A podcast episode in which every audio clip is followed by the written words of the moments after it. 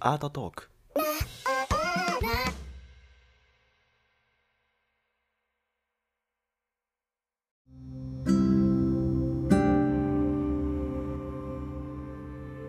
はい、ハローヤリーブンまさきです。えー、今回は34回目か5回目になると思います。ちょっと後で確認します。はい。で、えーと、そうですね。また Twitter、えー、Instagram 等々やってます。えー、頑張って更新をね、してるんですけど、最近 SNS 疲れが出てきて、もうちょっとしんどいなってなってはきてるんですけど、はい、もしよかったら皆さんフォローしてみてください。えー、と、前回に続き続いて告知なんですが、今週11月の2日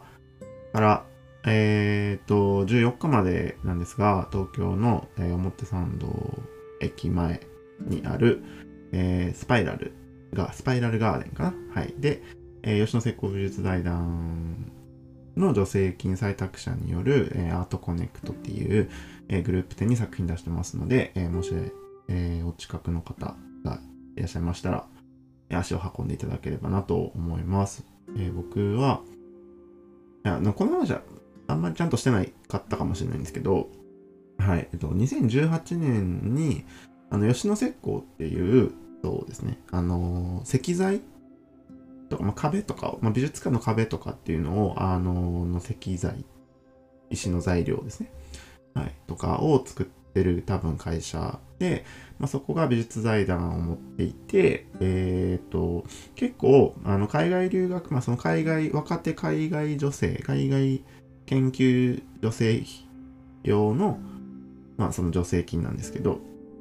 海外留学生には割と登竜門的な、えーまあ、有名な、えー助成金の一つなんですが、まあ、それを2018年に採択していただいて、まあ、助成金いただいてたんですけど、それの、なんていうのかな、えー成果発表ですかね。はい。まあ、研究の成果を発表するっていうことで、えー2000何年からかなの、えーまあ多分コロナのこともあると思うんですけど、まあ、合計何年か分の十何名で、えー展示を組んでいただいているので、はい。で、2月、2月、2月じゃない、11月2日から4日、5日ぐらいまでは僕東京にいて、あのー、サンドというかそのスパイラル金の近場にいると思うので、ずっと在廊で来てるかどうかはちょっとわかんないですけど、あの SNS 等であのご連絡いただければすぐ駆けつけれることできるぐらいの場所にはいるかなと思うので、のもしお時間あったりとか、えータイミングが合う方がいらっしゃれば、えーお声掛けいただければお会いできるかなと思います。はい、ちなみに作品僕1点しか出してないんですけど、えー2メートルの作品1点出してるので、えーよかったらごご覧いただければなと、はい、思います。えで、今回何の話をしようかなと思ってたんですが、今、なんか、あの、まあ、ちょこちょこ、まあ、スペースとかですかね、ツイッターの。で、話をしてた時に出てきた話で、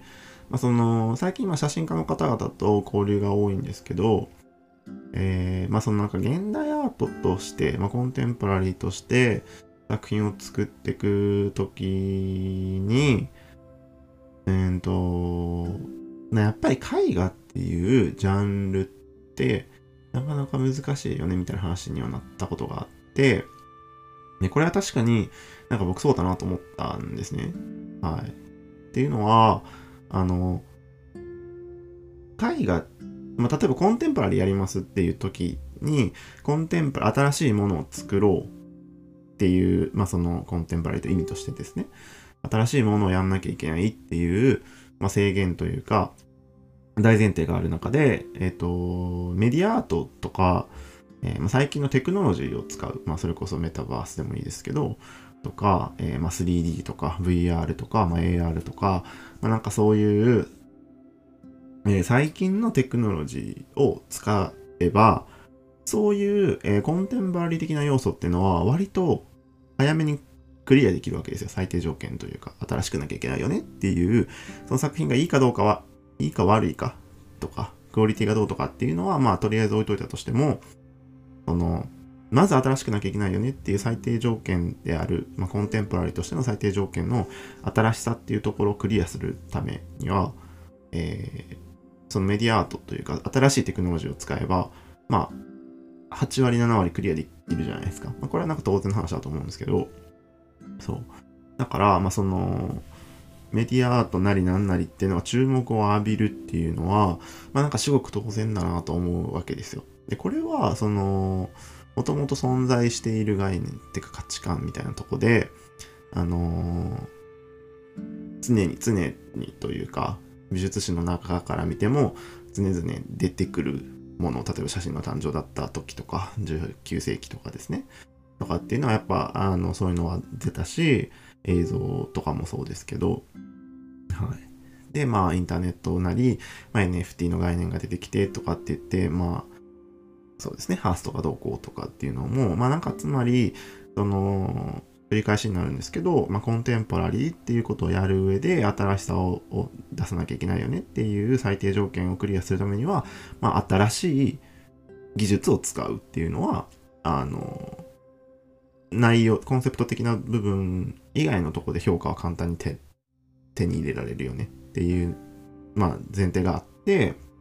そう。で、一方、絵画はっていうと、まあ、それこそ何千年とか、まあ、ね、洞窟絵画から含めれば何万年みたいな歴史があって、もう、しこたまやられまくっている、あの、技法なわけじゃないですか。うん。特にその油絵とキャンバスみたいなものって言ったら、もう1000年ぐらいかなうん。歴史があったりとかして、まあ、平面に顔料を乗せるっていうことですね。木パネでも何でもいいけど。そうって言ったら、もうかなりの年時代変わってないわけでは1000年2000年もうちょっと何千年とかっていう歴史の中で顔料、まあ、平面の上に顔料を乗せるっていうことっていうのはそうあの散々やられてきている内容であるため、まあ、前者そのテクノロジーを使うみたいなことの前者と比較した場合っていうのは、えーまあその新しさは出しにくいよねっていうのは、まあ、なんか一つある話ですよね。当然というか。うん。で、これ、その、どういう話につながるかっていうと、うん、なんか、言い悪いはまあ完全に置いといて、うん、わかりやすくそっちを掴みに行っちゃう人っていうのは結構いるだろう。ただ、その、それって最低条件なんですよね。その、コンテンパリーとして成り立つ要素の上で、まあ、必要不可欠であるっていうところの最低条件を抑えれるっていうところに過ぎなくて、まあ、その技法として新しいけど内容として新しくないよねみたいな作品っていうのは結構あのあるわけですよね。うん。で、あの新しい技法を使う、まあ、素材を使うっていうことに関して、えー、一つまあ、問題点をあえて挙げるとすると、えーその技法ってどこまで残るのかっていう検証がなされてないってことはすごくあるんですよ。例えば油絵とかっていうのはもう何年も劣化しないよね。キャンバスの上に油絵って何年も劣化しないよね。まあ、劣化しても修復が、えー修復師がいて、まあ、ある程度研究材料もあるので、あのー補修もできるよね。保管の仕方もみんな美術館も知ってるよねっていう、えーその、要は歴史が長いっていうことは、つまり、えそれだけいろんなものが担保されているし、研究のデータがあるわけじゃないですか。うん、だから、あの、必ずしもどっちが楽かっていうわけではなくて、まあ、その新しいものを、技法を作ることに対して、えーその技法ってどこまで保管できるのかとか、うん、その、どこまで廃れないで入れるのかというか、なんて言ったらいいのかな。その、新しい技法、まあ、例えば AR とか、まあ、VR とかですけど、今新しいよね、VR すごいよねっつって VR の作品例えば作るとするじゃないですか。で、でそれって、えー今、ワーオっていう、あの、こんなことできるんだって言って評価されるとして、で、これ10年後どう評価されてんのかっていうのがやっぱ分かんないわけですよね、これって。うん。うわ、なんかそんな流行ったよ。ね、みたいな。うん、結局、流行りきらなかったよね、になるかもしれないし、もうちょっと別のことをすぐ塗り替えられる過程にあるわけですから、その VR は今すごいけど、もしかしたらもっと、なんか、VR を発展したものがすぐ、すぐできちゃって、そうそれに、あの、見向きもされないみたいな、なんかパッといい例は出ないですけど、うん、なんかそういうことってあり得るのかなっていう、そういう危険性をはらんでるよねっていうのは感じるんですよね。うん、なんかその歴史的な、まあ、美術っていうものは、なんていうのかな、えーコンテンポラリーとしての価値っていうのは結局時間が経てば、えー歴史的な価値に動いちゃうんですけど、うん。なので、まあ、その歴史的な産物として、まあ、産業廃棄物は言い過ぎですけど、まあ、なんかそういう時代の廃棄物みたいな、えものになり変わっちゃうとめちゃくちゃもったいないじゃないですか。うん、だから、なんかそれはすごく気をつけなきゃいけないなっていうのが一つ思ったのと、そうだかい先ほどもちらっと言ったんですけど、まあ、絵画っていうのはすごくやり尽くされたよねっていうデメリットに見えるんですけど、ただまあその分、あの、要は前提の研究というか、うん、先行研究っていうのはめちゃめちゃなされてるわけなので、まあ研究価値っていうのは研究の価値の指標っていうのがたくさん何万年分、何万年分というか何千年分の、えー絵画としての研究、評価軸の価値っていうのがあるっていうのは、えーある意味やりやすいのかななんて思うわけですよ。うん。その、新しい技術を使って、なんかすごいバチバチのものを作りましたっていうのって、あの、これってアートかなみたいなことが起こりうるわけですよね。うん、その前提が何もない土台がないところに一個塔を立てるっていう時なので、うん、なんかその、これテクノロジーじゃない？テクデザインかなとか、そう、これってなんかその、なんて言ったらいいのかな？テクノロジーを使った遊び、使って遊びましたっていうものなのか、えーコンテンポラリーなのかっていうところを、うーん、判断しにくい可能性はありますよね。うん。で、これ判断しにくいっていうのは、うん、難しくて、美術家の人たち、まあ、美術史、えー評価する人たちですね。歴史家だったりとか、まあ、美術史学の人とか、史学者とかっていう人たちなり、えーで、まあ、その、基本的なコンテンポラリーとはいえ、えーまあ、コンテンポラリーっていうのはつまり歴史の最先端っていう意味なんで、まあ、歴史ありきの話なんですけど、まあ、その歴史を扱える人たちがじゃあどういう判断をするのかっていう全く新しいものって歴史的背景ぶっ飛ばしてるよねっていうこと。でそれってじゃあコンテンポラリーじゃないよねって判断もされる可能性はやっぱりあって。そうやっぱりその歴史をうん持ってる美術としての価値っていうのをただ新しい技術ですっていうことを用いて、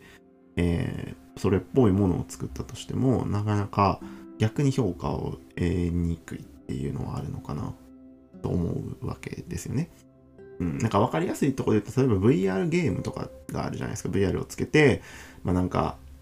わかんないバイオハザード的ななんかその銃撃戦をやるとか、うん、とかってなんか組み方を変えればアートになるんだけどでもまああれってゲームだよねっていうこととか、うん、プロジェクトマッピングで何かをやるっていうとか、うん、っていうのも、まあそのすごいよね。とは思うけどまあ言っちゃえば例えば、えー遮影機とあんま変わんないよねとか、うん、なんかその美術としての判断基準を持たせるとき、価値を、美術的価値を持たせるときっていうのはすごく注意が必要だな。そっちに転ばないようにやんなきゃいけないよねっていうのと、うん。なんか難しいですよね。うん。必ずしも新しいものが評価をされるかっていうとそうではないのは、まあ事実あるなっていうのが一つかなと思います。でも、なんか、あの最近のコンクールとかインターナショナルなコンクールとかっていうと、まあ、コンテンポラリー系のコンクールっていうと絵画コンクールとかとは違うのであの何でもいいわけですよ写真でも OK 彫刻でも OK だし、パフォーマンスでも OK だし、あの絵画でも OK っていうコンクール、まあアートのコンクールっていうのは、あの技法はどんなんでもいいよっていうコンクールがまあ基本なんですけど、で、例えば、まあ、ノミネートで12人のノミネートを集めて展示をして、まあ、2週間展示をして、その最終日に、まあ、グランプリ決定しますみたいな展示とかっていうのがまあ多いんですけど、そういった場合は、やっぱその、